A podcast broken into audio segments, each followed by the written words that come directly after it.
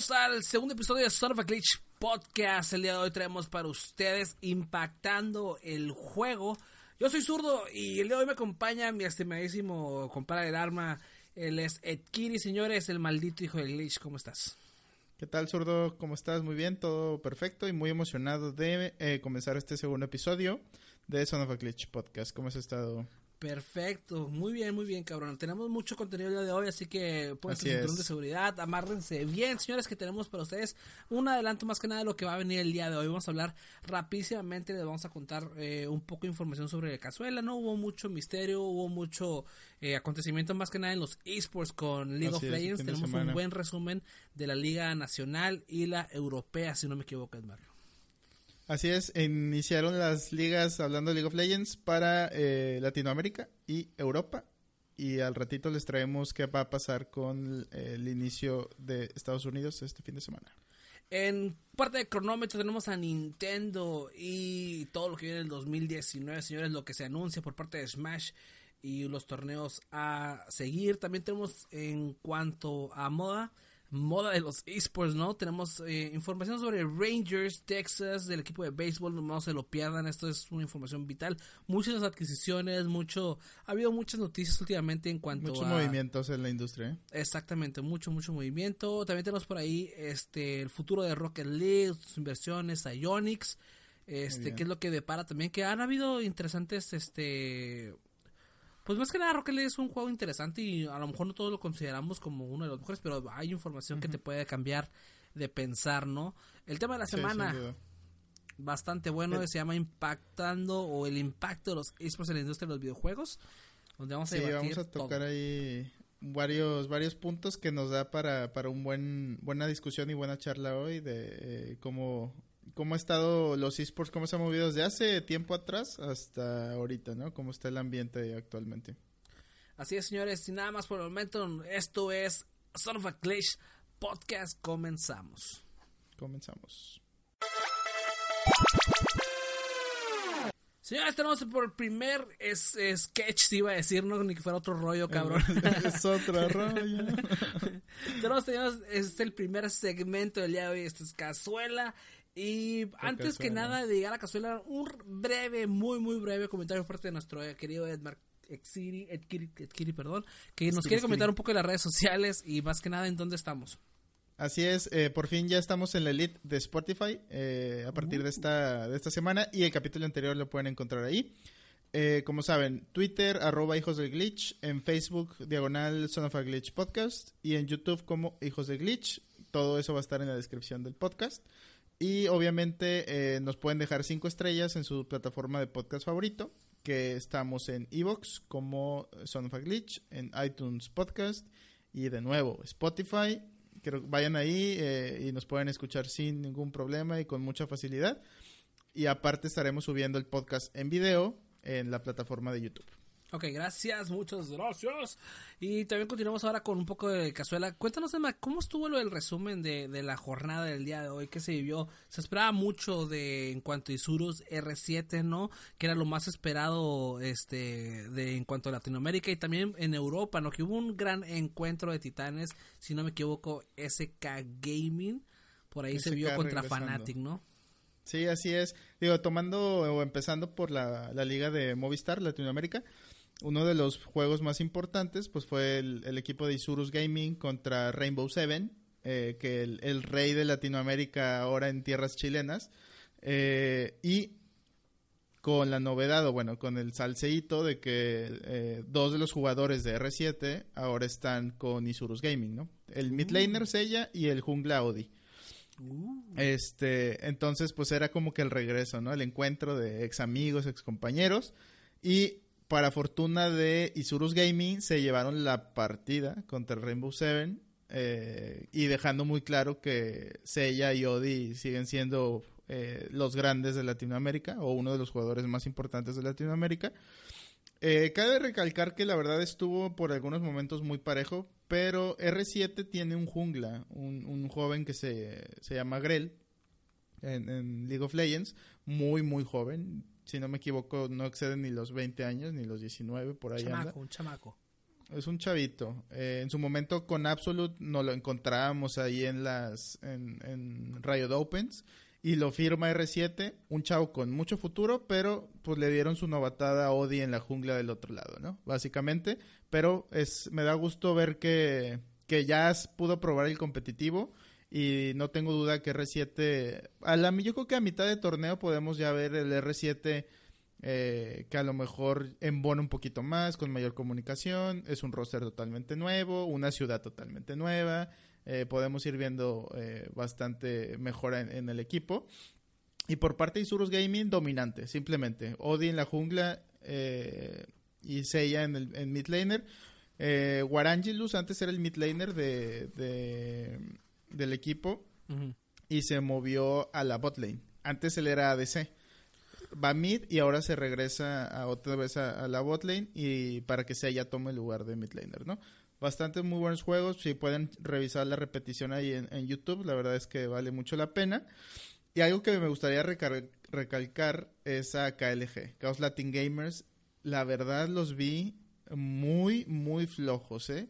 O sea, de, de como venían el, el año pasado a como los se presentaron en esta inauguración de, de torneo Híjole, no sé si les va a costar bastantito para finales de temporada eh, y arrancar, ¿eh? Entonces, pues bueno, ojalá que puedan eh, pues mejorar a lo largo de la semana y mostrarnos mejores cosas para, para la siguiente semana, ¿no? Que vamos empezando también, sabemos que es la primera jornada, hay mucho camino que recorrer y por lo mismo o sea, igual un buen tropezón al inicio de temporada te da mucha oportunidad, pues también de reconocer algunos aspectos que se tienen que mejorar dentro de la cancha, vaya, de forma de decirlo, ¿no? Pero Caos, Caos siempre ha tenido bastante relevancia, en, al menos en Sur. siempre. Y, no dudo que, que no es nada que en lo que no se puedan adaptar, ¿no? Es muy temprana la temporada. Aparte, lo que va a estar interesante es cómo se van a adaptar contra equipos a los que no están acostumbrados a jugar, porque igual son, son jugadores conocidos, pero igual son de norte, no los encuentras normalmente eh, dentro de tu liga local, lo cual va a ser un nuevo reto para KLG que, que a pesar del dominio que ha tenido en Sur, no va a ser tan fácil y ahora es cuando se acaba de demostrar cómo está realmente pintada el, el, cuadro para todos en, en, la liga, ¿no? Considerando que la liga se redujo a ocho equipos solamente, si no me equivoco. Así es, sí, nada más ocho. Entonces, el nivel de competencia va a ser mucho mayor a lo que ya estaba por parte de los jugadores y por parte de, los equipos. No sabemos si va a haber, si, digo, queremos pensar de buena fe, ¿no? Que están los mejores jugadores que puede ofrecer este Latinoamérica en general participando en este momento en esos ocho equipos, lo cual lo va a hacer sumamente competitivo y va a ser una temporada bastante, bastante compleja para, para Latinoamérica. Sí, va a estar bastante interesante, eh, en mi opinión. Y la verdad es que Isuro se ve muy sólido. No creo que baje su desempeño y sin duda es el gran favorito para esta temporada. Eh, junto con, con el equipo de, de, Rainbow Seven. Y yo pondría entre Rainbow Seven, yo creo que más arriba a Infinity Esports. ¿eh? Infinity Esports también empezó bastante sólido. Este. Y me gustó lo que vi de, de Infinity. Entonces, Isurus Infinity creo que uno y uno, ¿no? Estamos uno de LAS y uno de Xlan. Que al final Isurus es la base, está en LAN, ¿eh? Nada más cabe ahí recalcar. Con Odi y, y Seiya. Si no más me equivoco, Seiya y Odi son de acá del norte del país. Para no errarle, no me sé bien el, estado en donde son, pero son de, de este lado de Torreón, por allá, ¿no? Chihuahua, por ahí son. Entonces, ya, ya entienden el este, frío de Chile, no hay pedo, o sea, se acoplan rápido. Entonces, me, la verdad me, me sorprendió mucho Isurus para, para bien. Y dando por ahí el giro de, de, a la conversación, nos pasamos al LEC, que muchos criticaron el nombre de LEC, la Liga de, de Europa. Este, incluso NA le hizo memes y todo, ¿no? De, ya se me ocurrió un nombre, eh, LEC. Eh, European, se llama League of Legends European Championship. Es las, las siglas. Y empezó calientito. Ahí, para ponerlos en contexto, el Fnatic, pues el año pasado eh, ah, llegó, hizo un muy buen papel en, los Worlds, en el Mundial. Eh, su mid laner, que era, es como que el nuevo, la nueva estrella en, a nivel mundial, Caps, es un chavito muy, muy bueno.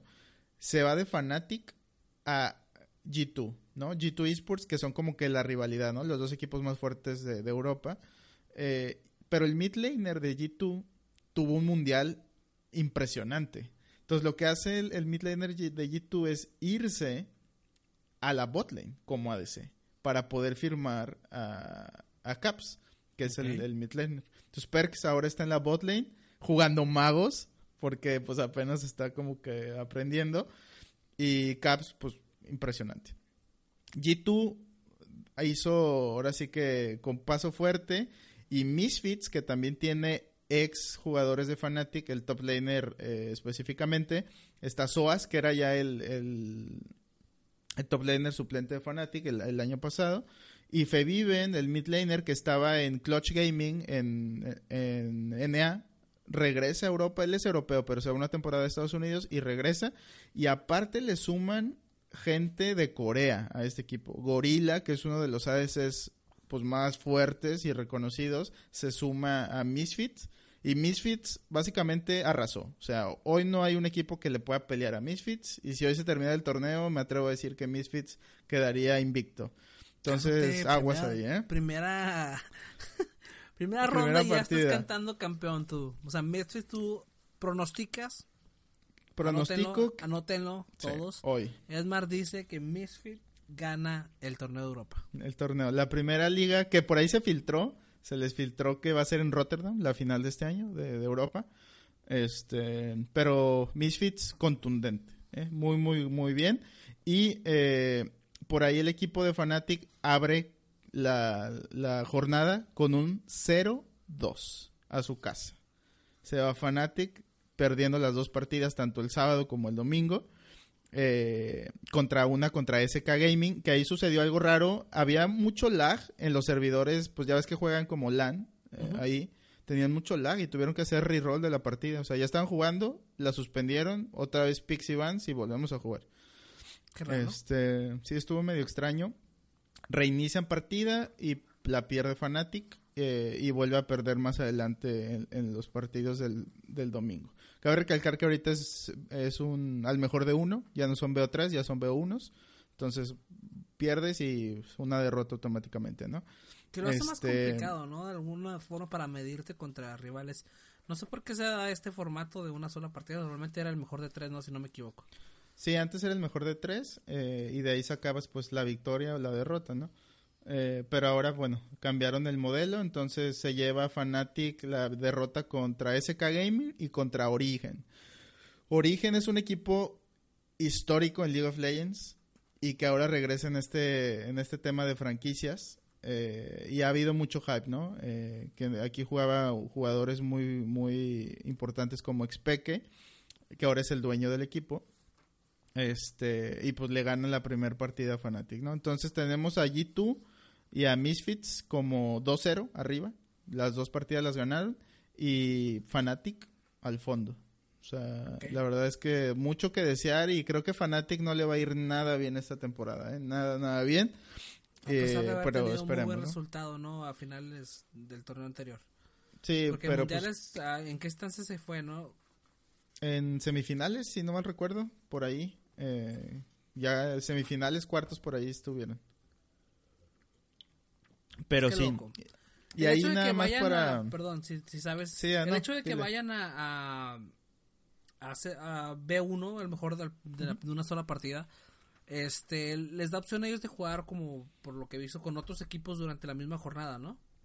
Sí, juegan un, un partido por día juegan todos el domingo, el sábado y luego la, la, segunda partida contra otro equipo diferente la juegan el domingo.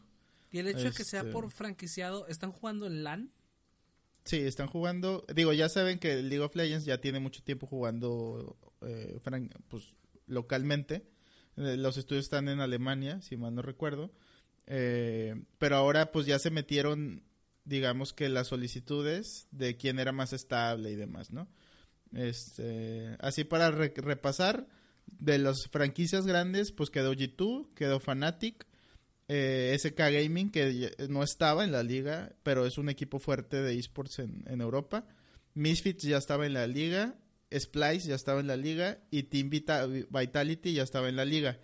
Nuevo se agrega Origen, que ya había estado en League of Legends, o es un equipo muy eh, histórico de League of Legends desde sus inicios. Se agrega Rogue Esports, que Rogue es el equipo que es dueño, el este DJ, ¿cómo se llama? Con el pelo largo. Este... Ay, no me acuerdo cómo se llama este DJ. Pero él es dueño. Ellos son muy famosos en Overwatch y los aceptaron ahora aquí en, en, League of Legends. Eh, Schalke 04, el equipo alemán de fútbol, está en la liga como franquicia. Y Excel Esports, que honestamente no sé de dónde sean, pero ese equipo es dueño un ex eh, caster o analista de Riot. Se hizo socio de, ese equipo.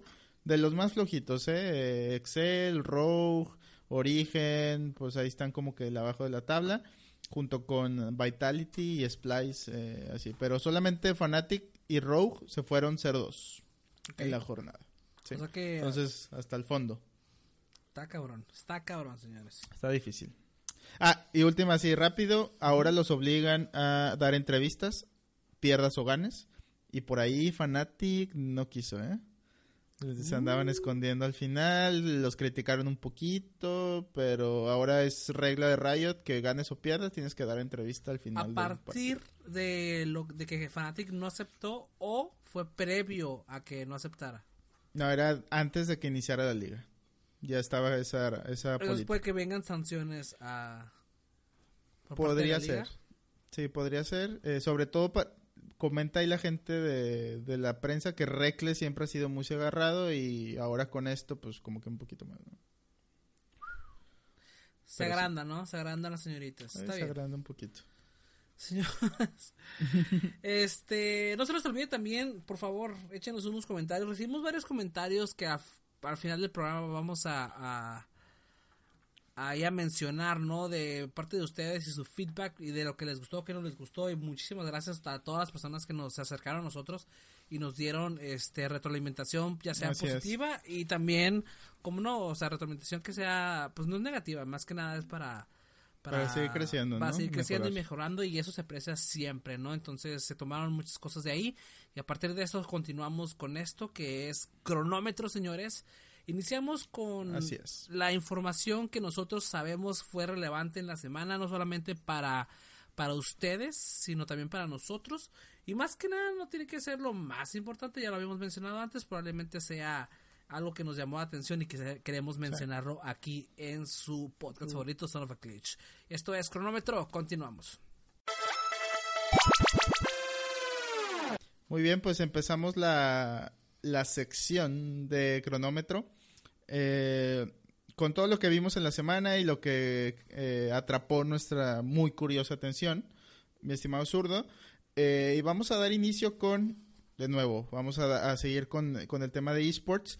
Ya vimos que este año se anunció, o más bien, pues ya salió a, la venta. el público tiene Super Smash Ultimate y Splatoon 2 desde el año pasado. que son dos de los juegos pues competitivos de, de Nintendo, ¿no? Eh, pues ahora parece ser, anuncia Nintendo, oficialmente Nintendo, que va a lanzar un torneo de Smash Ultimate ya, eh, del Switch y Splatoon 2. Eh, con clasificatorias online abiertas por regiones. Esto para Europa, perdón, y para Estados Unidos, donde se van a poder clasificar a partir del 2 de febrero cualquier jugador online de estas dos regiones y terminando el 30 de marzo en la PAX de Boston. Ahí va a ser, digamos que el torneo pues en, su cierre. No sé si va a ser por brackets o nada más los finalistas. No, no sé muy bien cómo, cómo ha estado eso. Todavía no han dado tantos detalles. O si va a ser online o, cómo va a estar, ¿no? Pero creo que lo marcan así en su, en su título como queremos encontrar a los mejores peleadores a lo largo de todo el continente o a lo largo de todas las regiones, ¿no? Así lo pone como que Nintendo. Eh, lo cual, viniendo de Nintendo, sabiendo que es una empresa un poco como eh, a la antigua, ¿no? Todavía muy, muy el estilo pues oriental, ¿no? Muy cerrados, muy este... Eh, con mucha disciplina en este tema y no tan envueltos en, el tema de esports o de redes sociales como la gente de Estados Unidos o de Europa, pues que hagan este anuncio oficial, se metan ya a la PAX de forma como un primer paso eh, que lo hagan así como un torneo oficial de Nintendo, que va a tener Smash, eh, encontrando nuevos talentos, la verdad, me llena de emoción, aunque soy malísimo en Smash, eh, pero para la gente que es muy hardcore y muy buenos players que tenemos también aquí en México, que ojalá la podamos ver pronto en estas regiones, que se abra Nintendo de esta forma y lo con mucho cariño y gusto lo, acogemos, no solo aquí en, en el mundo de esports. Claro, y es una muy buena entrada porque muchos torneos ya existen de Smash. hay mucha mucha competencia. Es un no es nada nuevo que venga de Smash en, en, temas de competitivo. Sin embargo, el hecho de que se convierta en oficial pues le da una muy buena oportunidad de darle eh, una estructura mucho más seria, con un mayor compromiso e incluso también, ¿por qué no decirlo? Este, un poco más de beneficio económico que puede llevar las personas que participan en esto, que no son que no son pocas, ¿no? Yo creo que va inicia todo esto y qué qué chistoso y que bueno no es chistoso, me imagino tampoco no es coincidencia que inicie en las fechas cuando se hace este torneo, algo se llama 6 Genoma 6 si no me equivoco. Ajá Genoma 6, si no me equivoco, y es donde inicia la serie, se hace en febrero. El primero de febrero inicia y inician también con la serie de torneos. Entonces probablemente ese sea el primer paso por parte de Nintendo para iniciar con su serie de torneos a lo largo del año y es un buen es una buena noticia para todos los que les gusta sí exactamente Smash y hablando de esto me gustaría meter un poquito de controversia aquí con el tema que justamente hoy se soltó de Smash, ¿no? Lo voy a echar, lo voy a echar al aire porque, porque va relacionado con Smash y es algo de lo que podemos incluso desarrollar en un siguiente episodio, ¿no? Lo voy a dejar aquí así a lo largo. Había un La tela para cortar. Había un coach, hay un coach de Smash muy conocido, este, el tipo, ay, se me olvidó su nombre. Ahorita lo buscamos, pero bueno, eh, él, estaba para Storm, es una, un equipo también competitivo de, Smash y era el coach de uno de los jugadores más importantes, ¿no? En, este, este muchacho eh, tiene varios, bueno, se levantó la voz una persona y a raíz de esta persona salieron otras personas de en casos de acoso sexual.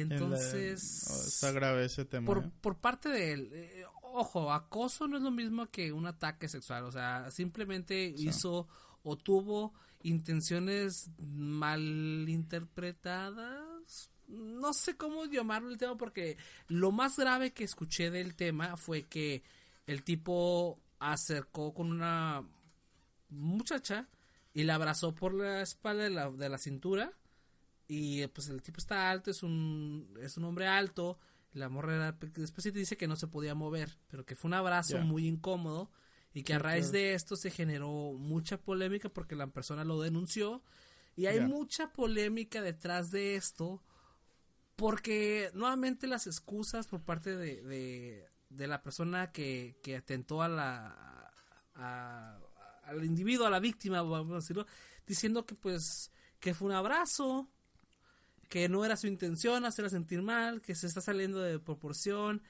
Y luego salen otras personas diciendo lo mismo de que de que lo único que estaba haciendo era a lo mejor decir cosas inapropiadas o a lo mejor algún contacto inapropiado, o sea, todo fue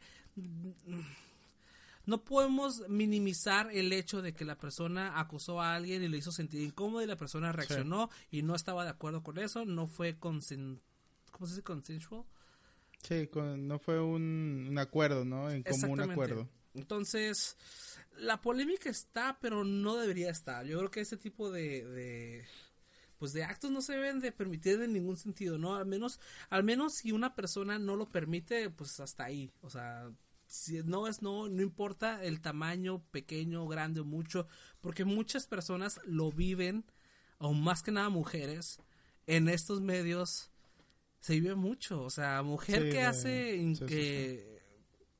No, ni, ni, quiero empezar por los streamers, que es otro pedo ahí con las pobres morras, con el caso del acoso, ¿no? Entonces, yo creo que es un buen llamado de atención para que, para que veamos que acciones tan pequeñas como esas pueden llegar a ser acoso si a alguien le molesta, ¿sabes? Si alguien no se siente cómoda al respecto. Y aparte es, es tu cuerpo, ¿no? O sea, yo creo que cuando alguien que a lo mejor no es muy cercano a ti, te toca como tal, o sea, ya sea un abrazo o un beso y tú no lo le has demostrado como que esa confianza, pues es diferente, ¿no? Como hay mucha gente que aunque suene raro de, oye, ¿por qué me abrazas? O, ¿sabes?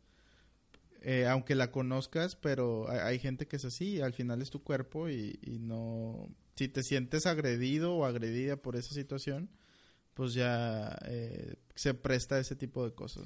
Y es controversial porque al menos en nuestra cultura es muy común desde que saludas a alguien darle un beso, desde que saludas a alguien un abrazo, ¿cómo estás? O es algo muy, muy común. Entonces, híjole, e, es muy complicado porque toman líneas muy delicadas de hasta dónde uno puede o no llegar con una persona, ¿no? De acuerdo. Sí, es muy delgada la línea. Eh, de, aún así, el hecho está de que, pues si te incomoda, pues dilo. Y tienes que denunciarlo si estas cosas persisten. Y qué bueno por la tipa que lo que la tipa la muchacha la persona que lo que lo este que lo saca a la luz no y al final del día pues se resuelve. El tipo ya no pues se lo separan del equipo. Pues, eh, ya no va a asistir a esta serie de torneos tampoco y hay una denuncia fatal en cuanto a eso, lo cual pues me alegra, nos alegra también del hecho de que se, se tome acción al respecto y que no se deje a un lado, por más pequeño que sea el incidente, tiene que, tiene que, qué bueno que tuvo un buen resultado, ¿no? Bueno, eso es por parte del pequeño chisme que tenemos por ahí que podemos desarrollar si quieren, si tienen ustedes, si les interesa hablar un poco de, las personas que viven este tipo de acoso. No tanto hacerlo como polémico, sino también pues invitar a gente que, que cotorrear el tema, o sea, qué tanto es más este qué tanto puedo llegar a hacer, no sé, podemos hacer un tema respecto y desarrollarlo, ¿no? Lo vamos a dejar a su criterio a las personas que les interese, échanos ahí un mensajito para ver si les interesa el tema, ¿no? Sí, hacerlo bien estructurado y conocer diferentes puntos de opinión, siempre tratando de mantener sobre todo el respeto y encontrar el por qué, ¿no? Sucede y también aportar para cambiarlo y que no suceda. Claro, es que al principio, bueno, yo, yo me, pongo a pensar mucho también de que uso mucho el tema, pues, humorístico, ¿no? De que, hey, Edmer, pues, pues, sácate una chichi o cosas así ese tipo y, y la verdad este, hay personas que no les parece, güey. Tienes que respetar en cuanto a eso. La verdad es que cruzaste la línea, o sea, me parece una falta de respeto. Perdón. Y al momento que tú me dices esto, yo te voy a decir, ¿sabes qué? Discúlpame. Ahora sé dónde está la línea contigo, lo apretado que eres, y a partir de ahora yo te voy a respetar, güey, ¿sabes? Yo te voy a respetar y no vamos a volver a, infligir en este. Se este acabaron los mensajes. Perdón, ¿qué? Ah, sí, sí.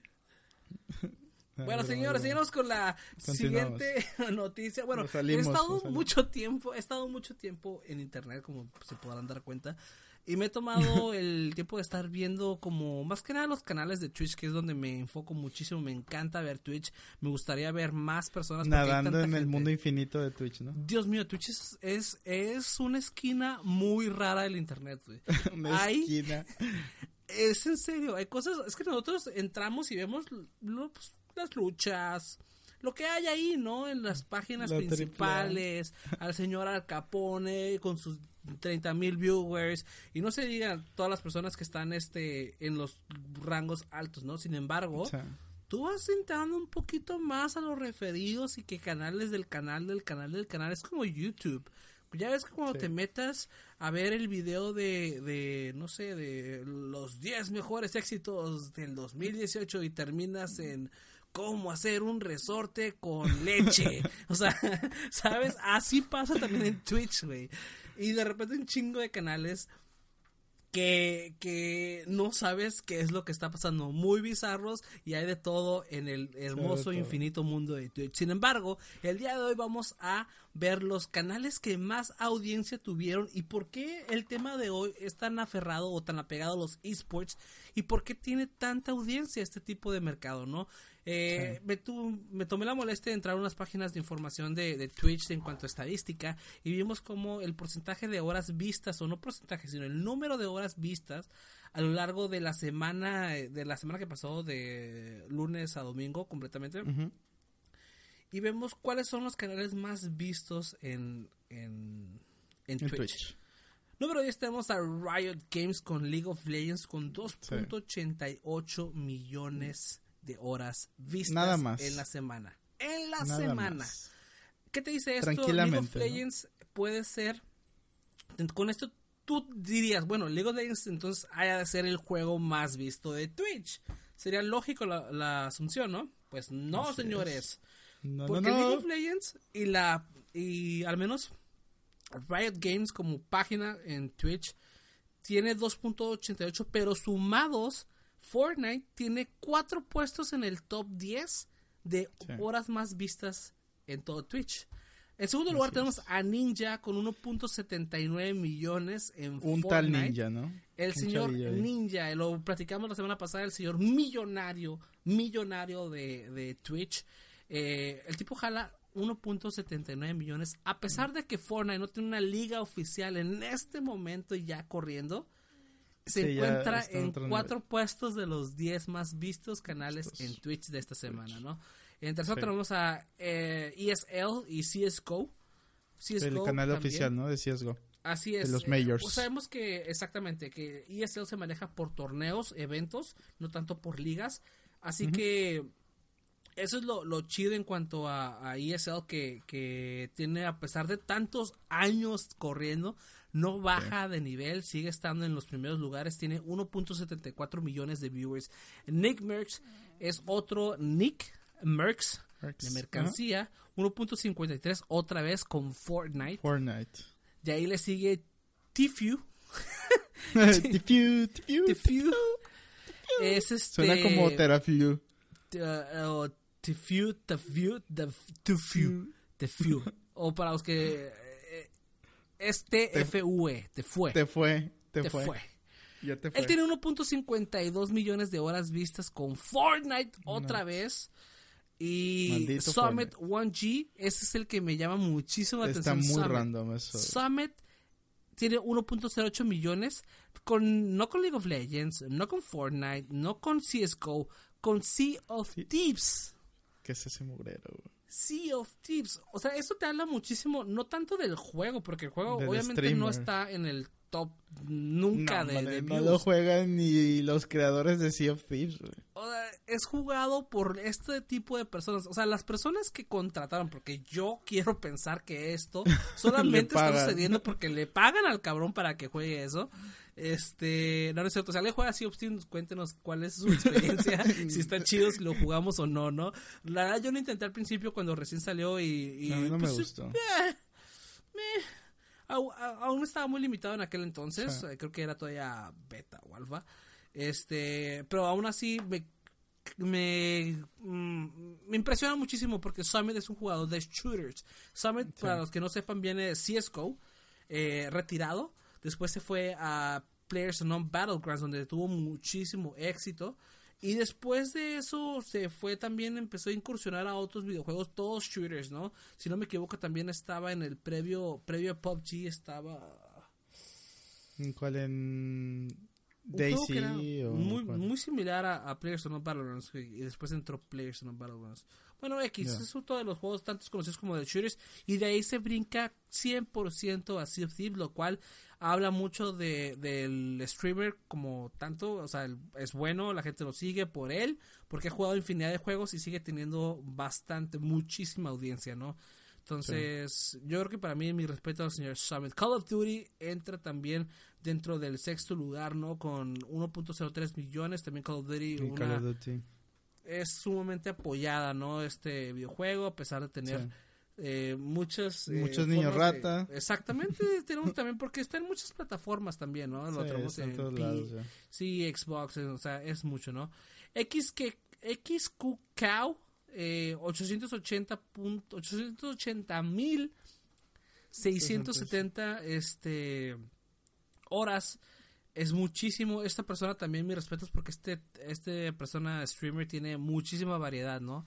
No solamente tiene... De todo un poco, ¿no? Tiene todo, tiene todo. Juega mucho también a Overwatch, lo cual me llamó la atención porque también Overwatch esté dentro de, este esquema que nuevamente la media o, o lo que más se ve en horas en Twitch son juegos de repetición que son muy enfocados a esports, ¿no?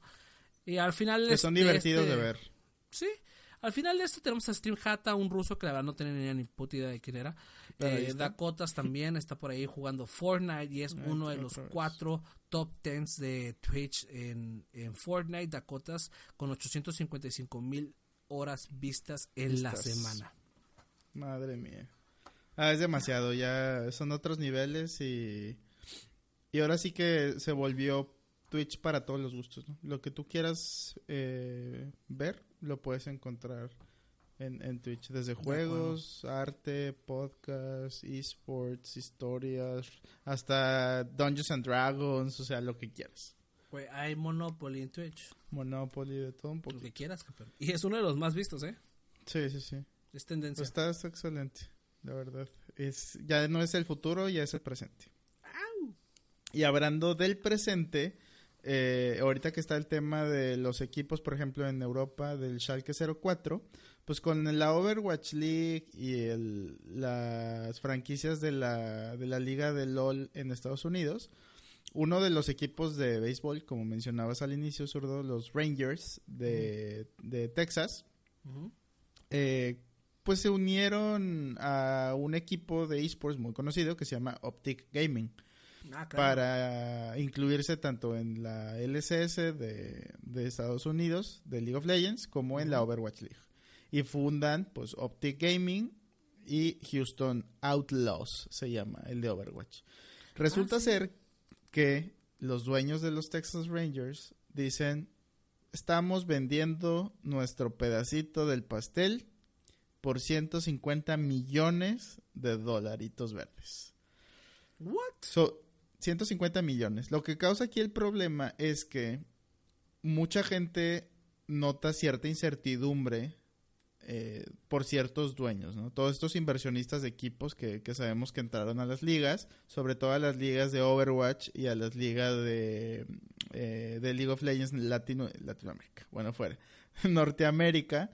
Eh, este es el primero que se baja, o sea me, me causa a mí mucho, mucho ruido de, que estén vendiendo las acciones, ¿no? Y más porque la Overwatch League pues tuvo un exitazo. Digo, se lo llevó Cloud9 con su equipo de eh, London Spitfire. Eh, pero bueno, 150 millones están vendiendo su parte de Optic Gaming eh, al mejor postor. Al que tenga la lana y lo quiera comprar, puede ser ahora inversionista de Optic Gaming lo cual estamos a cuatro días de que inicie la liga en Estados Unidos, de League of Legends, y a nada de que inicie la Overwatch League.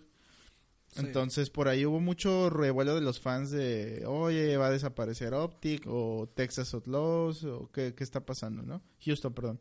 Eh, lo cual a mí me hace también tomar una conclusión de que los equipos que entraron con respaldo de estas organizaciones, como los Golden eh, Guardians de, LOL, que son los Golden State Warriors, los inversionistas, fondo de la tabla. Clutch Gaming, fondo de la tabla. Optic Gaming, fondo de la tabla. O sea, no figuran en el top 3, top 4 de, de los esports, ¿no? Eh, entonces, por ahí me llama la atención un poco eso, que las organizaciones que conocemos de hace mucho tiempo, los TSM, los Fnatic, los Cloud9. Eh, Coque 100 Tips es el único que ha estado eh, sólido, que según yo son los Rockets de, Houston. Pero porque ellos vienen de... Ellos vienen ya también con muchos años de respaldo. Sí, se convirtieron ahí también en una organización, eh, pero la inversión es de los Houston Rockets y les ha ido muy bien a 100 Thieves. Y Echo Fox, pues con Fox, el jugador, eh, Rick Fox. Rick Fox, del dueño del equipo, también bastante decente, ¿no? Pero ellos ya tienen su carrera. Y aparte su hijo es jugador. Sí. Pero estos equipos que llegan y sueltan el billete y vamos a meterle a esto, híjole, ¿eh? me hace a mí dudar ahí que no les está faltando experiencia en este mundo que no es igual al de los deportes. Son muy parecidos, pero creo que les falta por ahí algún algún tipo de, de pieza clave que se una a la organización. ¿eh? Sí, sí, sí. No solamente es lana, no solamente es metemos lana y listo. Aquí. Y que operen, ¿no? Pues sí, ¿no? Sí, está, está cabrón. Que la verdad es parte muy fundamental de todo esto. Porque sí, sí importa muchísimo, obviamente, el dinero. Sin embargo, también la experiencia te da mucho de que de qué sostenerte, porque te das cuenta mucho, al menos en Latinoamérica, yo me acuerdo que los jugadores se iban a los equipos que tuvieran mayor trascendencia dentro del juego. No importa que fuera, bueno, en este caso, o sea, si son los Lakers o lo que sea, pero si no han estado no, y no han figurado en el mercado de esports, no son nadie. No, pues ¿quién sigue a Golden Guardians? O sea, ¿quién se compra un jersey de Golden Guardians? Nadie. ¿Quién se compra un jersey de Schalke 04 en League of Legends? Nadie. Lo que pasa, porque la mayoría, a pesar de que sí hay mucho, pues obviamente fútbol, eso siempre va a tener, siempre va a tener mucho este audiencia, ¿no? Y, fan, fan base. Sin embargo, o sea, vuelvo a lo mismo. Si no han figurado dentro del deporte en el que se están entrando, que son esports, League of Legends, lo que sea, los jugadores van a preferir siempre aquí a... a, los Cloud9, ¿no? Aquí van a preferir, un ejemplo, 100% a Lion Gaming que a Pachuca, cabrón. Si el Pachuca entrara en los, en los esports. Si llegara el Cruz Azul dijeran, aquí van a preferir a R7, güey.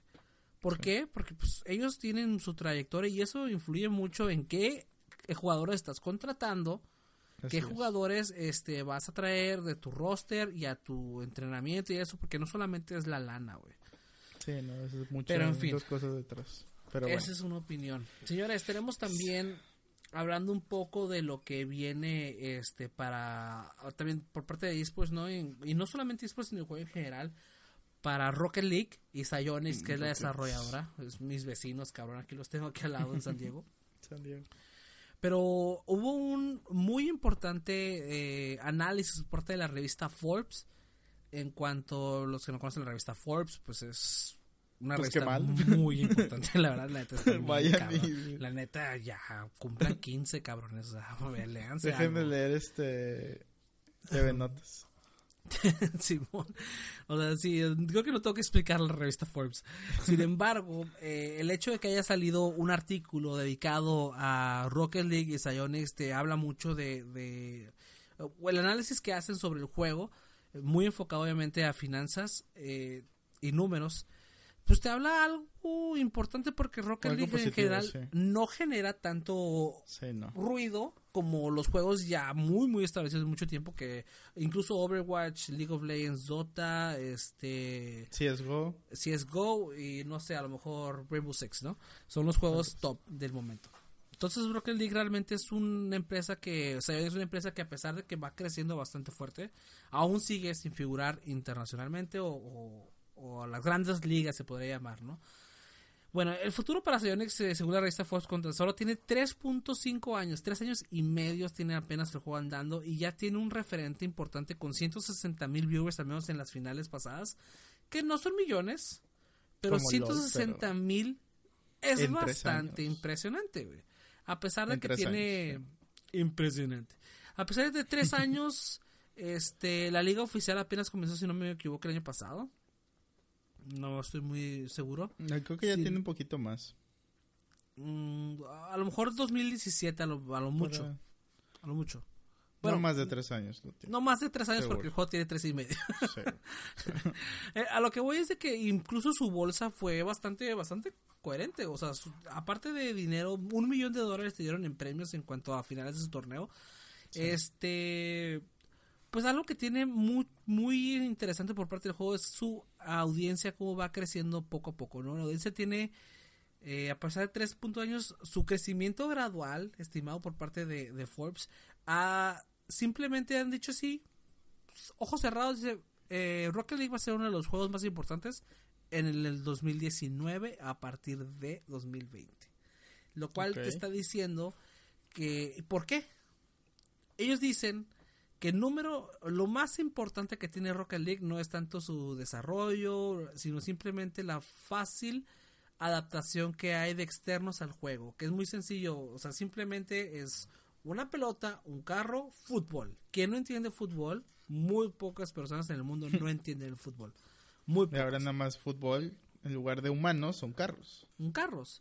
Y a pesar de que, pues, obviamente también tiene su nivel de complejidad, ¿no? Este. mucho nivel de complejidad pero me refiero en cuanto a visual de entenderlo visualmente. O sea, lo más complicado que te puede eh, llevar a entender Rocket League es a lo mejor los la espectacularidad aérea que tienen en, los dobles saltos, etcétera, ¿no?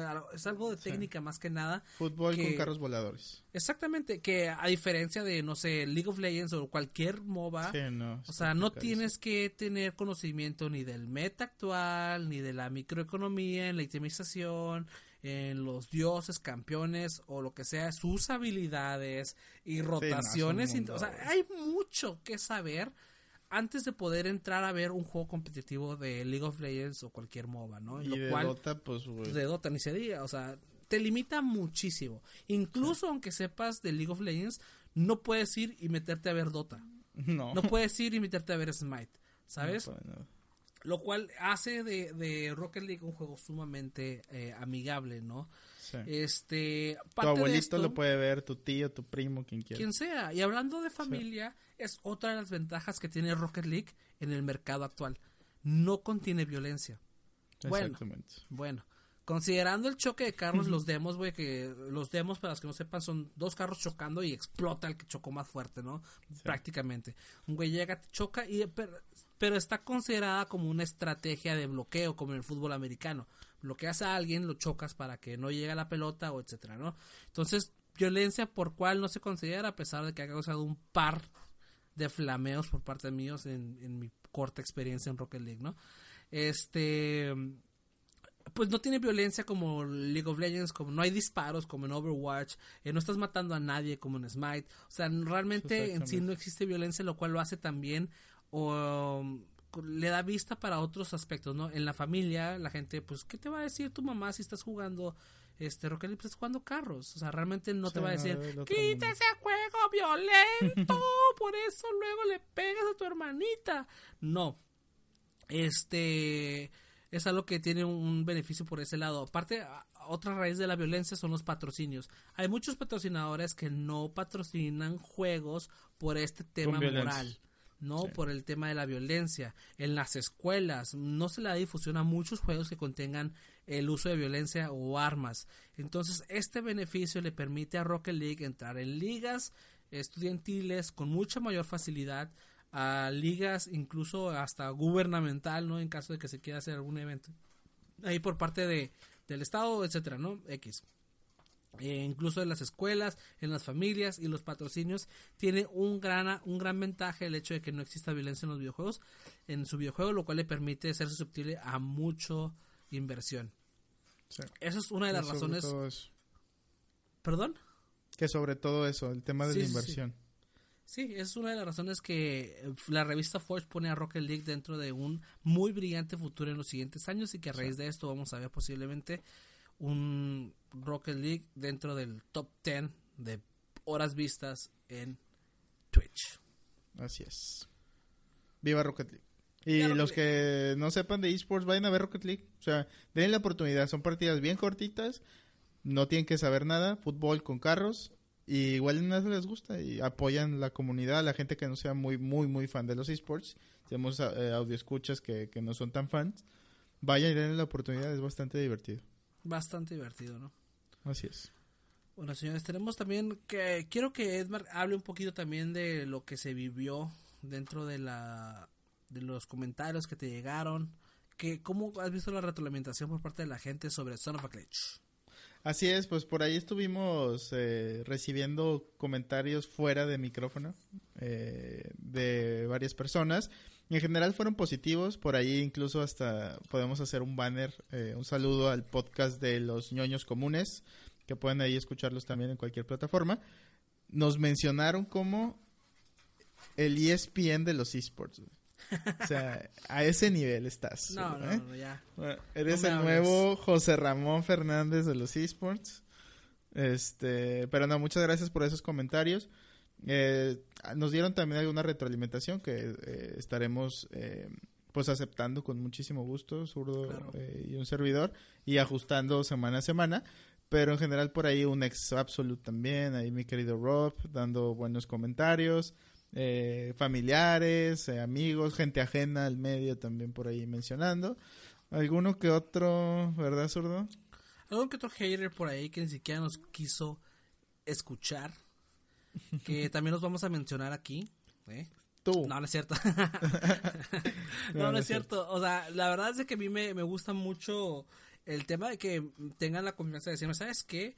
Hasta me dio hueva escucharlo, porque empezaron medio, medio chafón, la verdad, como que Uh, unos comentarios ahí que nos dijeron ahí un poco, que también si se dieron cuenta, ajustamos el tiempo que dijimos sobre las redes sociales y el intro y hablamos un poco de lo que venía también dentro del programa previo, por eso es gracias a los comentarios que nos han dado ustedes, así que sigan con esos comentarios, cada detalle, tampoco se manchen porque sí los voy a mandar por un tubo, pero y llevamos dos programas también.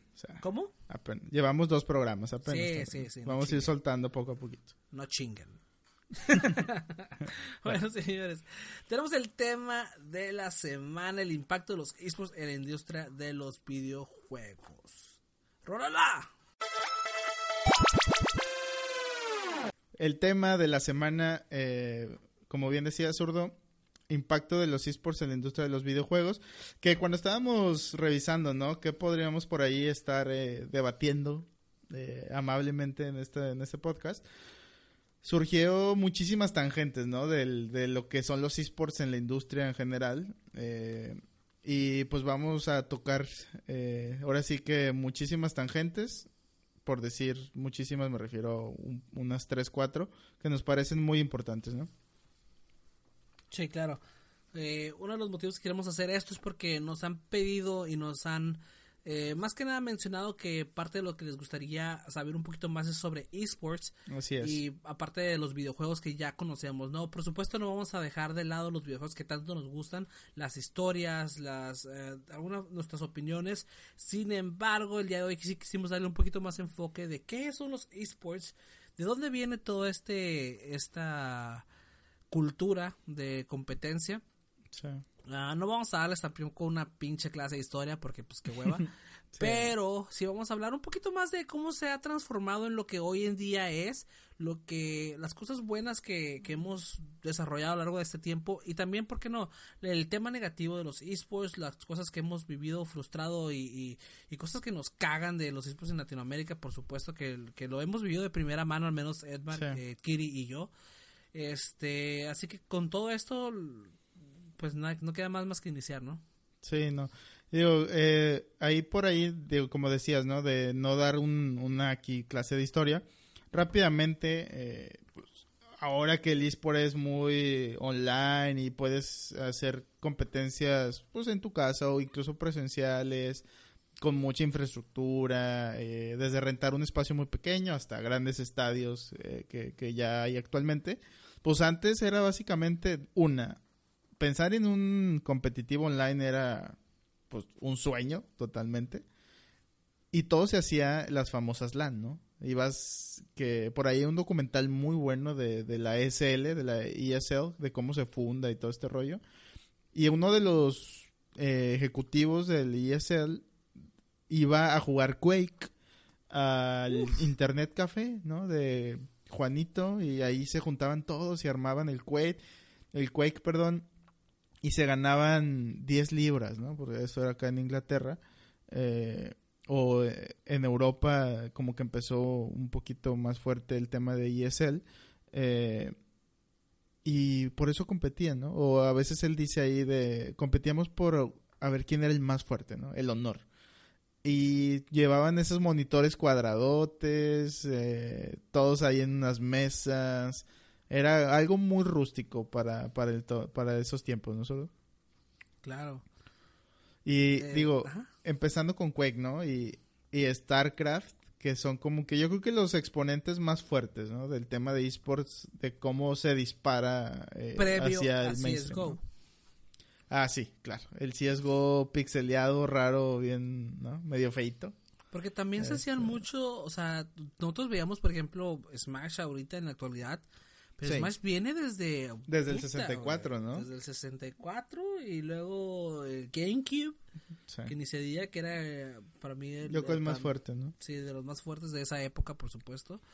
Este... Y todo eso viene todo de lance, de, simplemente querer competir, querer competir, competir. O sea, es más, Doctor Disrespect, güey, no, no podemos olvidarlo. Ah, dos veces campeón de 1990. ¿Cómo dice? Siempre lo recuerda en todos los lados. Yo soy campeón. Sí, el campeón de 1997 de Blockbuster. o sea, de, de esa época viene todo este desmadre donde simplemente lo que querían eran partirse la madre. ¿Quién era el mejor? ¿Quién iba a ser este el, dueño de los y nada más era puro honor básicamente el dinero no se pensaba era un sueño que tenían todos en aquel entonces para lograr competir a nivel este como se compite hoy en día no mames ni se lo imaginaban así. Es lo que es lo que más sorprende que en menos de 20 años o en 20 años se desarrolla todo este eh, este gran nivel de competencia a nivel internacional que es lo que hoy en día para el tiempo en el que se desarrolló es increíblemente rápido. Sí, es muy, muy rápido. Y digo, cabe aclarar que estamos hablando de, de ya el tema como de eSport, ¿no? O sea, si me dicen, pues es que hacían competencias de Arkanoid o de Atari. Sí, o sea, obviamente la gente compite desde la Grecia antigua, ¿no? Pero en el tema ya más profesional de, de un eSport, pues inicia por ahí, ¿no? con el Quake, con StarCraft, CSGO, eh, estos torneos presenciales, a lo mejor ya por ciudades o regionales, ¿no? empieza por ahí el, sí, no, no hay un claro, no hay un claro inicio del género esports, ¿no?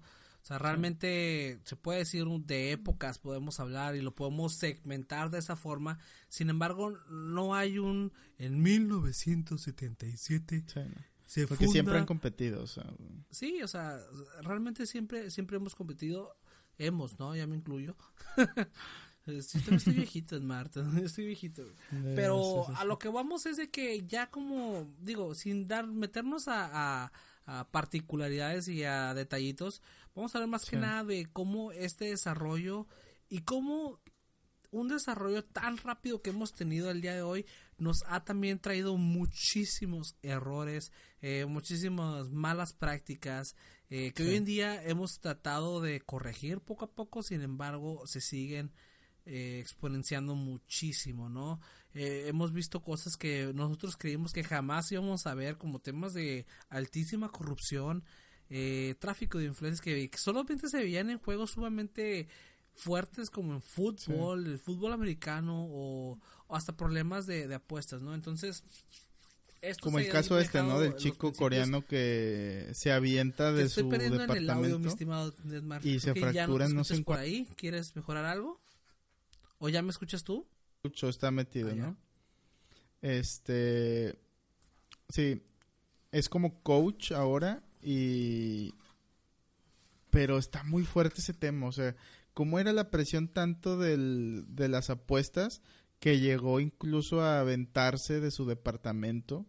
Eh, está, muy cañón, ¿no? Y, eso es como que el caso más fuerte que se empezó a, sonar y a partir de ahí entra la primer regulación de esports en Corea específicamente eh, para regular todo el tema de apuestas y, que los jugadores pues no sean sometidos a este tipo de gente que en esos tiempos se trataba de aprovechar, ¿no? Que ya había dinero de por medio, patrocinadores, y están chavitos y nadie ponía un ojo en, esto de esports. Pues, hablar de un deporte electrónico, imagínense, en Corea, no, no vamos a hablar de Latinoamérica, es en Corea era algo medio lejano, eh, era, era un tema ahí complicado y afortunadamente sobrevive el chico, hace un impacto en Corea para el tema de esports en la regulación y ahora pues está activo, ¿no? En este.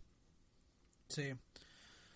Este, y también como pues las marcas también poco a poco a, raíz de, a raíz de esto, ¿no? Se han estado metiendo, es algo que también hayamos soñado y con esto se viene también otra cultura muy, muy ajena y a la vez ahora intrínseca dentro de los esports, que es el tema monetario, el tema del patrocinio, el tema de franquicias, el tema de las transacciones, microtransacciones y todo lo que viene en tema económico, ¿no? Hoy en día vemos muchísimas noticias de patrocinios, de ahora hay una colaboración con esta marca, el día de hoy nos presentamos con y todos los días ves noticias de nuevos, eh, pues ahora sí que que se juntan estratégicamente para generar eh, la parte económica, ¿no? Que antes no se veía, incluso era hasta mal visto, ¿no? Que, ah, los clases por dinero. O sea, pues ahora no, ahora los jugadores tienen esta capacidad de poder buscar posibilidades dentro de cualquier equipo de acuerdo a, su nivel de salarial, ¿no? O lo que puedan ofrecer dentro de las marcas que tienen, los patrocinios y todo lo que conlleva este, este mercado. Es algo que no se veía. Aquí pues todavía nos patrocina eh, Lonches Doña Lucha, si es que tiene ahí, o, no tenemos todavía, todavía mucho desarrollo por parte de Latinoamérica que, que no hemos, no hemos sabido adaptar al mercado nacional. ¿Por qué? No tengo idea. Como que, queremos copiar la, la, parte europea o gringa, ¿no? De Estados Unidos, pero el mercado se puede dar aquí en, en Latinoamérica, ¿no? Que en general, en general, en tema de tecnología, todavía estamos atrasados, ¿no? Y tiene que ver mucho con el nivel cultural, socioeconómico, de, son países de tercer mundo, a comparación de los países en los que nosotros nos queremos integrar, que es un primer mundo, ¿no? Que es otro... Pues ahora ya somos países en desarrollo, ya no somos tercer mundo. y Chile es la Europa de... Eh, Chile es la Europa de Latinoamérica, literal. Sí, sí, sí. Literal. Vámonos a Chile. Pero, digo, ahora... Sí, hay mucho desarrollo. Por algo la liga se va de LOL Latinoamérica, se va a Chile, a Santiago. Pero ¿cómo ahora podemos hablar de inversiones, de sueldos para jugadores, ¿no? Incluso salarios mínimos por contrato, ¿no? Que no le puedes pagar menos a un jugador. Pero antes, o sea, muchos de estos juegos esports son free to play, ¿no? O, si, o, han sido free to play por muchos años o desde su, su creación. Y gracias a eso también, bueno, en consecuencia, surgen este tipo de microtransacciones, ¿no? Las loot box. Y los casos bien específicos en el que tú y yo hemos vivido es Smite y yo también me, fui a LOL, a Overwatch, la skin del monito que se ve el monito espacial, el monito eh, guerrero, el monito este tipo, no sé, Tron, el, el dios eh, estilo DJ, ¿no? Y empiezas a gastarle el dinerito y de repente te das cuenta, o sea, yo conozco gente en LOL que sus cuentas valen 50 mil pesos, ¿no? O sea, de puras skins. Y esto es lo que mantiene a los juegos free to play y al eSport poder, pues le dio también ese colchoncito, ¿no? Esa, esas bases para poder eh, exponenciar todo el tema económico y, que eventualmente cayeran patrocinadores y ya sea autosustentable el juego y también ya no dependan de estas transacciones, sino ya dependa de inversionistas, incluso derechos de televisión y demás, ¿no? Pero como este, este sistema muy criticado de loot boxes, microtransacciones, mantiene vivo o mantuvo vivo a, muchos esports eh, como LOL, Overwatch, Dota, eh, en sus inicios, ¿no? Sí, claro, porque antes, por supuesto que no existían los patrocinios de Coca-Cola, no existían los patrocinios de, no sé, infinidad de marcas este, que hoy... Y ahora patrocina la Liga Europea. No, manches, o sea, Movistar en nuestro caso. Pero estamos hablando de patrocinios fuertes que complementan mucho el lado competitivo de, de los esports, ¿no? De, de, las compañías, perdón, de las desarrolladoras de los videojuegos. En el caso también negativo, ¿no? De, de cómo también de alguna forma han habido empresas que, que han sabido lucrar de forma un poco incluso hasta abusiva, yo diría, ¿no? Porque hay muchos aspectos de, por ejemplo, que a mí no me gustaba, no sé, en el caso de Fortnite, en comparación con League of Legends, en comparación de Smite y Overwatch, ¿no? Donde vemos loot crates sumamente, increíblemente caros. Cuando, O sea, subieron de precio como ridículo, ridículo. Bueno, para mi forma de pensar, ¿no? A lo mejor hay quien no esté de acuerdo y a lo mejor tenga muchísimo dinero en su cuenta bancaria. Pero a mí, considerando el hecho de que al final de la temporada tú vas a pagar no solamente 60 dólares, que es lo que cuesta un videojuego promedio, sino vas a terminar pagando 120, el doble o hasta el triple en una sola temporada. Por temporada.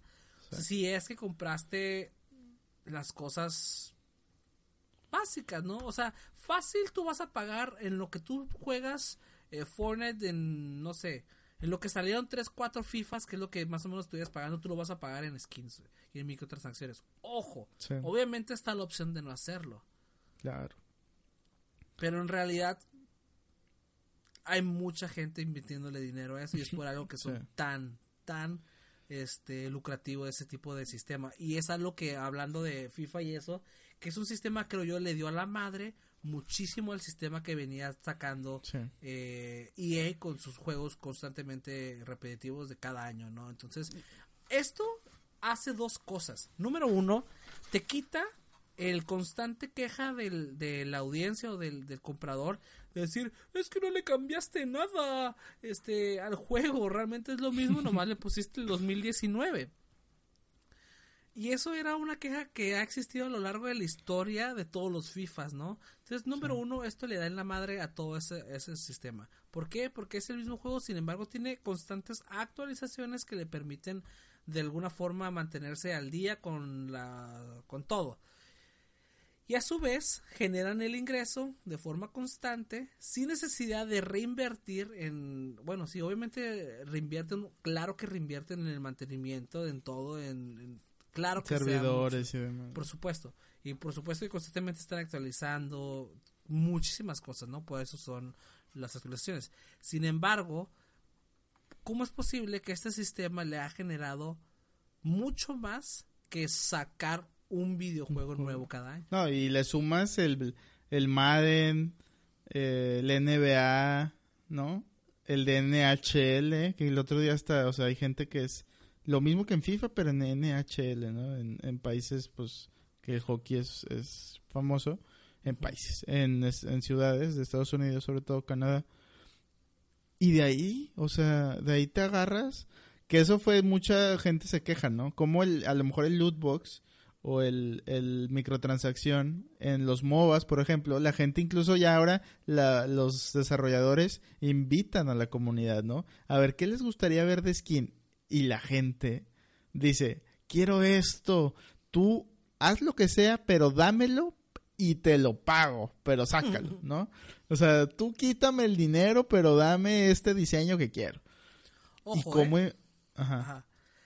Y en, por ejemplo, y en FIFA o en estos eh, medio Ultimate Teams que le llaman, la gente se queja, ¿no? Ahora sí que ahí sí, el que tenga el más dinero se arma un mejor equipo. No es cosmético o estético, mejor dicho, sino es directamente yo más lana te gano. Aunque sea malísimo en FIFA, te voy a ganar. Entonces, como una cosa que mantiene vivo a unos y, y da cosas muy positivas, en otros lados se vuelve disparejo y se vuelve el famoso pay to win y, controversias, ¿no? Claro. Y puta madre, ya se me olvidó lo que te iba a decir.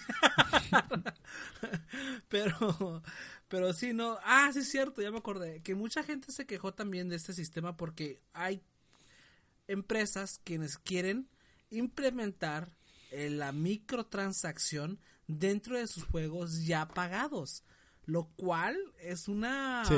Pues, como Overwatch, ¿no? Es de lanza. O sea, ya estás pagando una muy buena lana por el juego, que no es barato. Y aparte de eso, me vas a meter microtransacciones para sacarme otra vez doble, triple. Muchos están diciendo, sí, vete a la. Como FIFA, Overwatch, aunque es cosmético, pero te pagas tus, ¿qué te gusta? 30 dolaritos. Yo lo compré hace uh, muchísimo tiempo en oferta me salió como en 30 dólares. Eh, pero el realidad del juego cuesta 999 pesos. Y todavía le metes... Lo, y luego te sacan tus eventos, ¿no? El evento, ahora con lo de esports, de la Overwatch League, puedes comprar las skins de los equipos. Porque les hicieron sus skins a los equipos. O sea, cada vez que juegan un partido, el mono trae como el jersey del equipo. Eso está muy cabrón, güey. Está, con madre, güey. Pero tú dices, ah, le voy a los Texans, ¿no? Estos de Houston. Te compras la skin de Houston y todos tus personajes los puedes vestir con el uniforme de, de Houston de la Overwatch League, ¿no? Entonces ahí, otra lanita, ¿no? Y que la skin del evento de Navidad, y que la skin de Halloween, y que la skin de no sé qué, y que la skin... Y madres, güey, o sea, esos 60 dólares que pagaste por el juego, 30, pues ya es nada, güey, de lo que gastaste en, en, skins, ¿no? Sí, esto se ha hecho mucho sacar lana y antes, ¿te acuerdas? Era compras el juego y lo que hubiera de skins o lo que sea raro, lo desbloqueabas Échamela. jugando, güey. Sí, sí, sí. Lo desbloqueabas jugando. Pero bueno, Y ahora no, paga. ahora no. Pero sí. Entonces, eso es algo de lo que ha salido mucho a- a- en positivo y negativo. Ahora, hablando de temas de, de económicos, que es lo que más ha influido mucho a lo largo de estos años, eh, los esports, eh, cómo eh, las compañías han tratado de convertir o cubrir sus franquicias al lado de los esports, por ejemplo, Overwatch, Fortnite, PUBG en juegos móviles, ¿no? Que vemos, Sí. vemos la transición de los esports que ah, se conocían este normalmente por medio de PC o incluso plataformas como Xbox o eh, PlayStation, etcétera, ¿no? Ahora no solo no nos brincamos a, a Switch, sino también a juegos móviles. O sea, ¿qué te Que eso es otro del- tema, ¿no? Para un podcast, todo el tema del móvil, Cabrón, teléfonos cabrón. celulares, está cabrón. Sí. Este, que da para un podcast completo. Pero sí, o sea, ahora vemos como a lo mejor en su momento, no creo, pero no sé, no sé qué tú piensas, qué piensas tú, zurdo, pero que alguien diga en una mesa, vamos a sentarnos a crear el nuevo juego de esports. No creo que es- alguien lo haya logrado así. O a lo mejor Overwatch sí lo pensó así y lo logró. Este, pero es Blizzard, ¿no? Sí. Pero ahora todos los las franquicias o las compa pero las compañías, mejor dicho, tienes un Blizzard que antes estaba en World of Warcraft, ¿no? Competitivo. StarCraft competitivo. Viene Heroes of the Storm competitivo, Hearthstone competitivo, eh, Overwatch competitivo, o sea, te meten el competitivo por la boca, por la nariz, por donde quieras. Y vemos lo mismo. Heroes of the Storm Fortnite se bajó, ¿no? Baja un poquito, sí. O sea, nunca le pudo competir como MOBA a, a los demás. Pero ahí está, ¿no? O sea, tiene su liga colegial en Estados Unidos y todo el rollo. Pero todo de Blizzard es competitivo. O sea, es impresionante. Y se suma PUBG, que primero es como que el Battle Royale, ¿no? Como que fue el, el putazo por el Battle Royale. Y de repente Fortnite le copia, por así decirlo, porque no le copió, pero genera un Battle Royale diferente, se hace un madrazo y ahora todos quieren, los Battle Royale quieren hacerlo esports, ¿no? No, Y- primero fue todos querían hacer Battle Royale. Royal, sí, sí, sí. Independientemente del juego que fuera, querían hacerlo Battle Royale. güey. Royale. Sí. Una mamada, por cierto, pero pero fue moda, fue moda, se dio muy Fue cabrón y, y era todo lo que salía. Y después de esto dijeron, bueno, ¿cómo hacemos de un Battle Royale un esports? Sport. Y Y, no lo eso han podido fue- conseguir. ¿eh? Es que es es es súper circunstancial. Sí. O sea, realmente Battle no Royale lo puedes es- forzar. Está muy cabrón, está muy cabrón Sí. y claro que lo han intentado y han fracasado muchísimo. Al, al menos Players Unknown Battlegrounds sacó una liga que nadie conoce, es la Liga Nacional de Estados Unidos y nadie la conoce, nadie la vio, ya debutó y quién de ustedes se enteró? Nadie.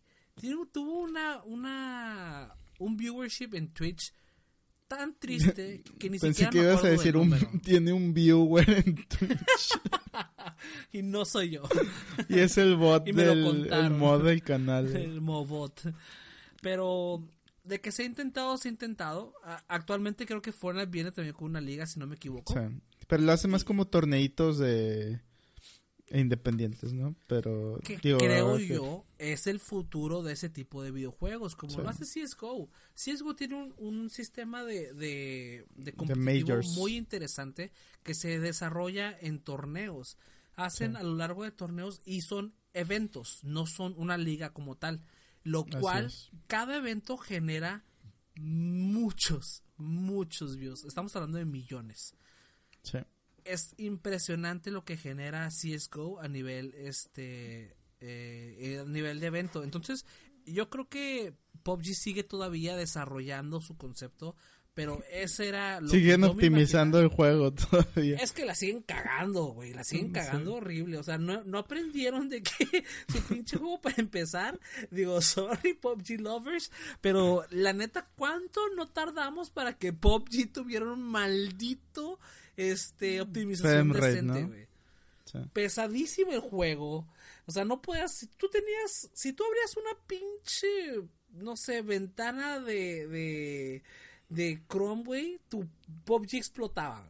O sea, yo me Y que estamos hablando de tarjetas de los que lo jugaban pues fuertes, ¿no? Procesadores chonchos y todo.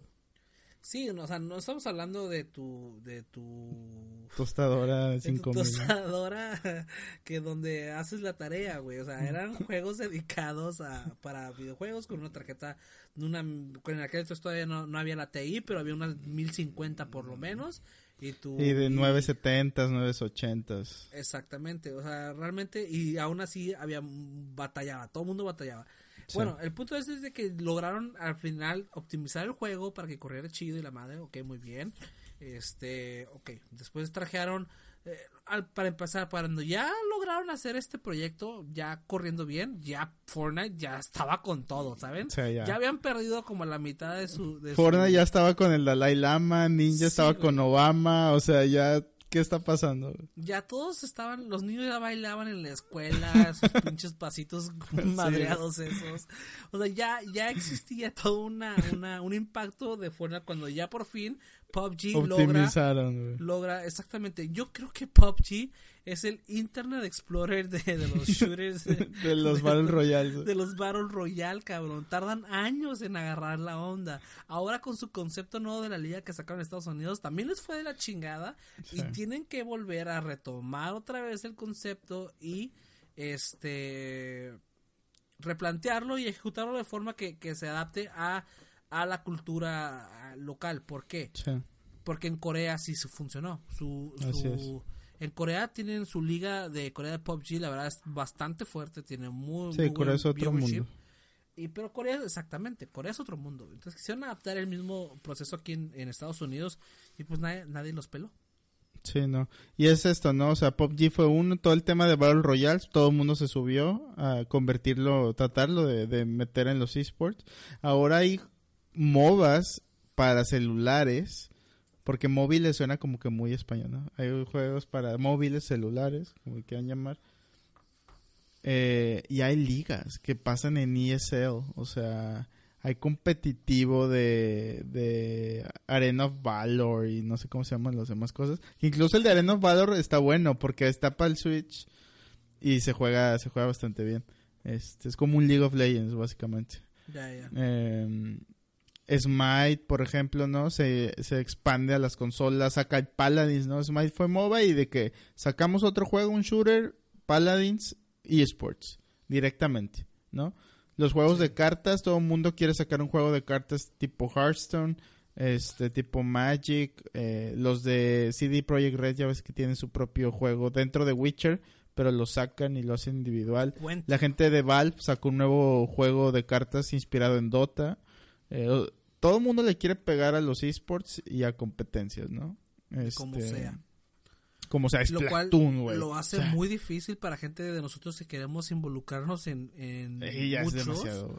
Está cabrón, está cabrón. O sea, es algo bueno y malo. es, es Splatoon, güey. ¿Qué También. es eso, güey? Splatoon competitivo, güey. O sea, no... Nintendo, perdón, pero Splatoon competitivo, por Dios, güey.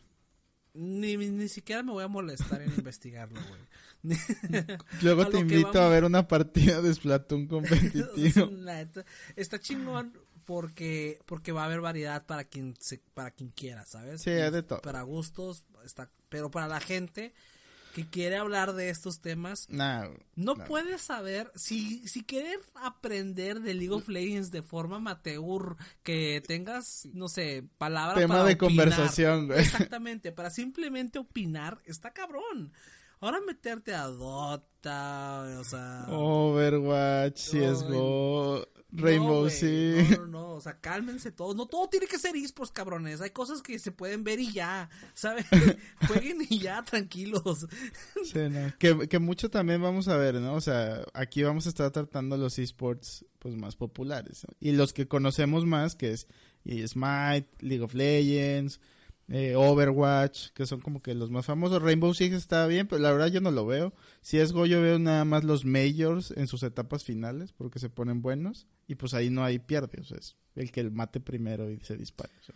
Y obviamente Eh. para esto vamos a tratar de traer voces expertas en los temas que nos puedan orientar de forma pues mejor de lo que un servidor y, eh, y Kiri pueden opinar, ¿no?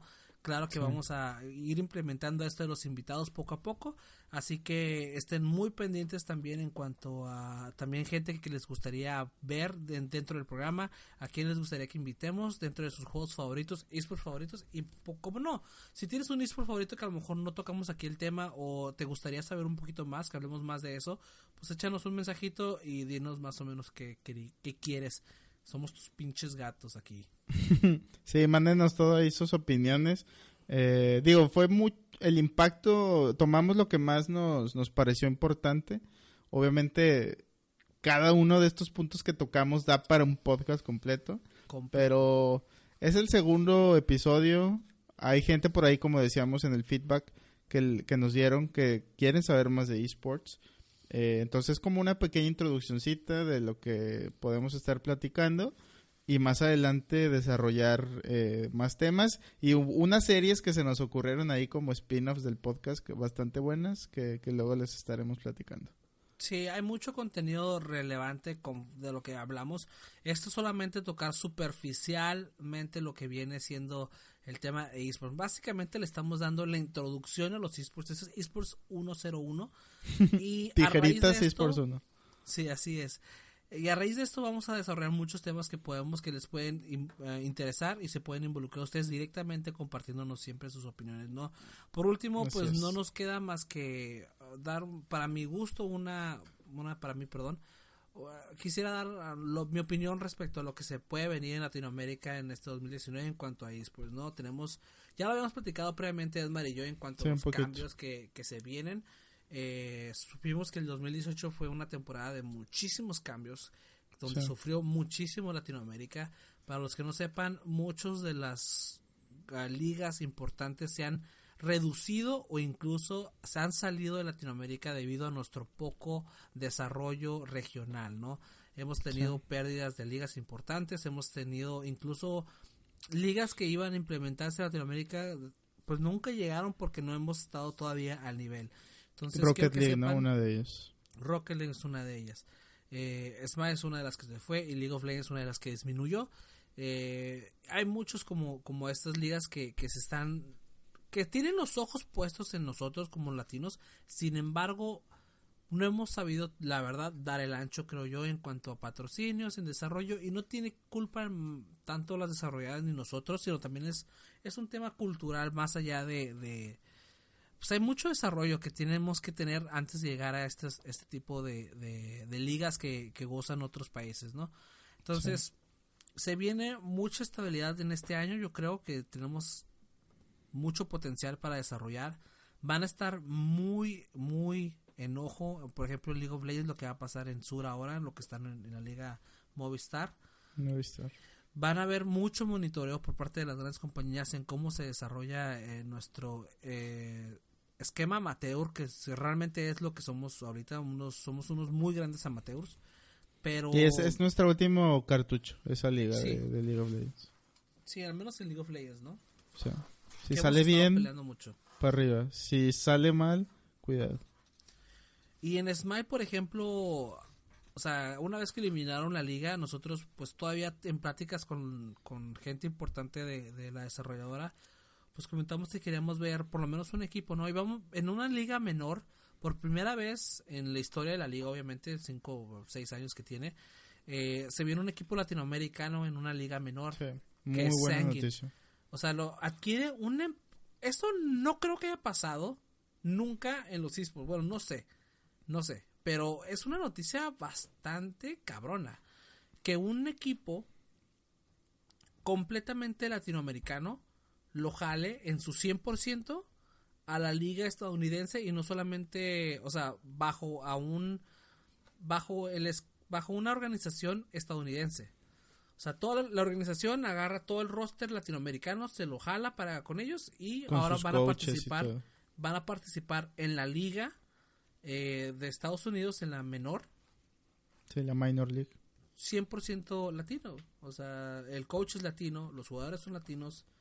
Y ya a ver si podemos traer alguno de ellos, ¿no? Aquí al programa claro. Podemos platicar con ellos como qué es lo que se viene en cuanto a Smite. Y es una noticia importante, pero a la vez es triste, ¿no? Porque tuvimos que llegar a este punto porque nos eliminaron todas las ligas y porque no hemos podido este crecer no como deberíamos. Así entonces se vienen tiempos pues complicados pero también se vienen tiempos de, de nosotros de de darle mucha difusión a lo que nos gusta. Si a ti te gusta algo de los esports algo de lo que nosotros hacemos o lo que hacen los equipos que te representan en tu región apóyalos o sea ve sus partidos eh, no tienes sino no sé de alguna forma sé activo en Twitter sé, sé constante en cuanto al apoyo que se le da a la región porque eso habla muchísimo.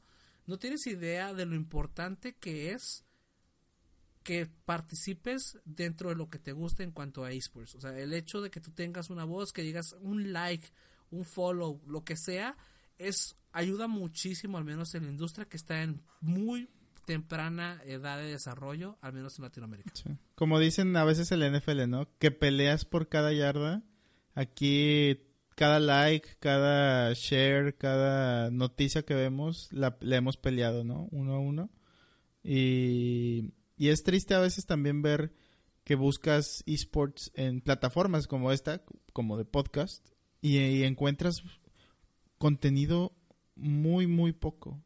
O si no es español, que es muy poco también. En Latinoamérica ves casi nada, ¿no? Que se hable constantemente semana con semana, aunque sean programas amateurs o programas ya eh, con una producción detrás de una empresa eh, o de una radio, etcétera, pero no se habla. Entonces, hay que difundir esto para los que son amantes de los esports. Los que no sean, dense la oportunidad de, así como se lo dan al béisbol, al básquetbol, que a lo mejor no son su deporte favorito, denle la oportunidad a los esports de menos de difundir que existen, que existe una plataforma y que no es algo en crecimiento.